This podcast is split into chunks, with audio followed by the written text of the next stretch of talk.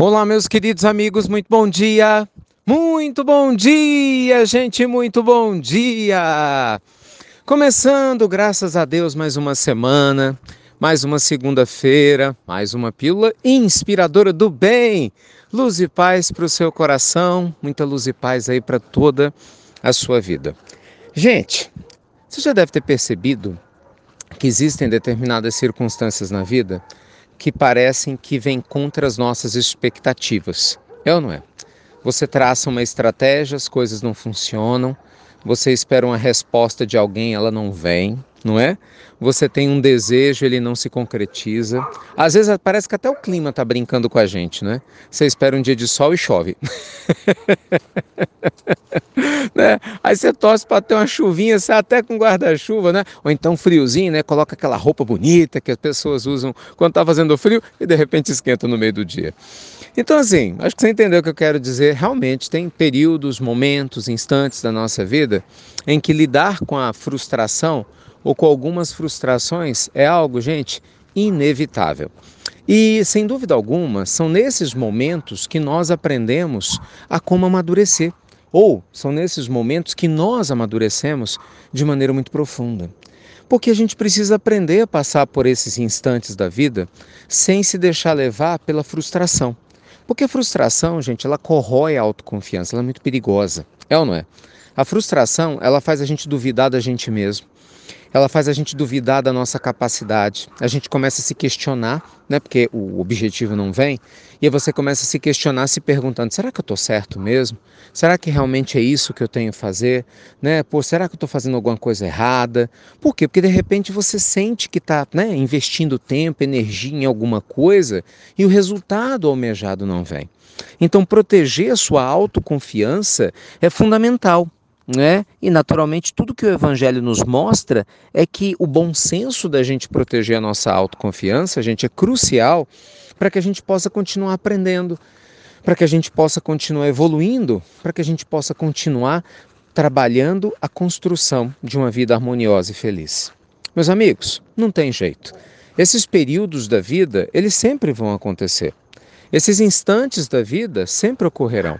Né? As coisas não vão sair do jeito que a gente quer, só porque a gente quer que elas saiam do jeito que a gente quer. É importante a gente entender e aceitar esse processo e seguir adiante. Por quê? Porque novos momentos virão, novos instantes virão. E a gente acaba se esquecendo disso. E aí? Como é que você lida quando alguma coisa dá errado? É? Por exemplo, no seu casamento, no seu namoro, quando você passa por uma fase difícil, você desiste ou você se recupera, respira fundo, é, e de certa forma deixa o tempo atuar, né? obviamente fazendo sua parte, para que as coisas melhorem. Quando as coisas não vão bem no seu trabalho, o que, que você faz? Você desiste é, ou trabalha fazendo a sua parte, espera o tempo atuar para o retorno vir? Quando as coisas não vão bem na sua saúde, você desiste ou você vai, faz o tratamento, busca o recurso e espera o tempo atuar? E assim por diante, gente. Se você for uma pessoa que desista simplesmente porque você ouviu um bocado de não na vida, que diferença você tem para uma criança mimada? Bora bater real aqui. Que diferença eu e você vamos ter numa criança birrenta, não é? Que briga, chora, esperneia quando a gente diz não para ela. Então, às vezes a vida diz não para a gente para nos testar, não é? Para perceber até que ponto que nós temos a maturidade de aprender, de se reinventar, até que ponto que a gente tem capacidade de seguir adiante, de persistir, até que ponto que a gente realmente quer fazer a diferença na vida que a gente tem. Então vai lá, aproveita. Hoje é segunda-feira, né? Semana está começando. Vai construir tua vida quântica, abençoada, iluminada. Sabe? Vai trabalhar além das suas dores, das queixas. Vai além.